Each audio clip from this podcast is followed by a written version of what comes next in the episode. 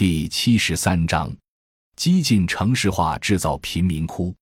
委内瑞拉人口城市化率高达百分之八十九，是拉丁美洲之最，由此难免出现治安恶化及暴力犯罪急升的情况。面对当前的危机，城市爆发各种盗窃、抢劫及暴力罪案，而且还出现群众抢掠超市及粮食运送车辆等事件。激进超前的城市化与伴随的大城市贫民窟化是拉丁美洲以至不少南方国家的通病。当大量农村人口出于各种原因放弃农村地区，涌向城市谋生时，无论是由于城市缺乏安置居所的配套能力，还是这些贫穷人口只能投身低收入的非正式部门，结果都是城市出现大规模的贫民窟。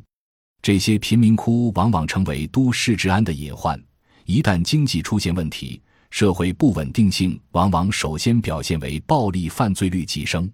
图六杠十三和图六杠十四显示，委内瑞拉近年谋杀率上升，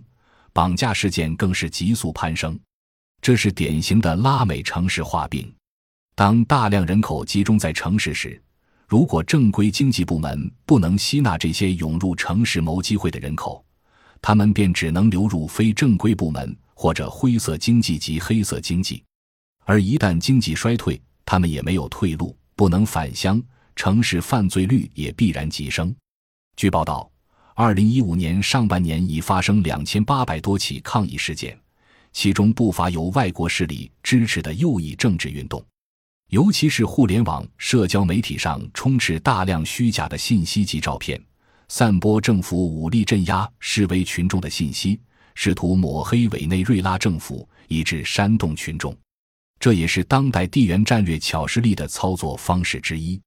如果不将委内瑞拉的种种经济社会乱象纳入全球经济政治的背景下考虑，那么以上这些事实可能都会被归结为内生性的经济和社会问题，而掩盖了更深层的原因。委内瑞拉收回经济主权的斗争很不彻底，尤其在收回石油主权的同时，没有及时掌控跨国金融资本流动，遂在核心国家转移自身危机的过程中。承担了经济和政治的双重成本和代价，造成了输入性危机，而国内经济和社会结构的变化，也是这个转嫁过程中的产物和必然结果。委内瑞拉没有针对金融资本阶段的西方制度做出国家对资本流动加强控制的应对措施，在其油价下跌与外汇流出、粮食安全等问题同步发生之时，被核心国全面制裁。只能被动接受灭顶之灾的命运。同时，我们再次着重强调，过度依赖单一经济结构以提升国民福利，最终是不可持续的。盲目仿照西方追赶成本高昂的上层建筑，也是让不少发展中国家堕入发展陷阱的原因之一。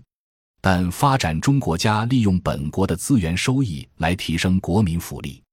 这本身在道德上及经济上都无可厚非。委内瑞拉国民经济有三个缺乏：一是缺乏完整的工业产业链；二是缺乏对跨国公司占有本国土地生产的粮食的调控能力；三是缺乏满足国内消费的自主及多元化的国民经济基础。再加上没有内生性的可持续社会福利发展策略，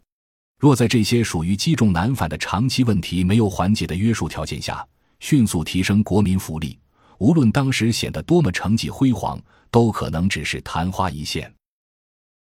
感谢您的收听，本集已经播讲完毕。喜欢请订阅专辑，关注主播主页，更多精彩内容等着你。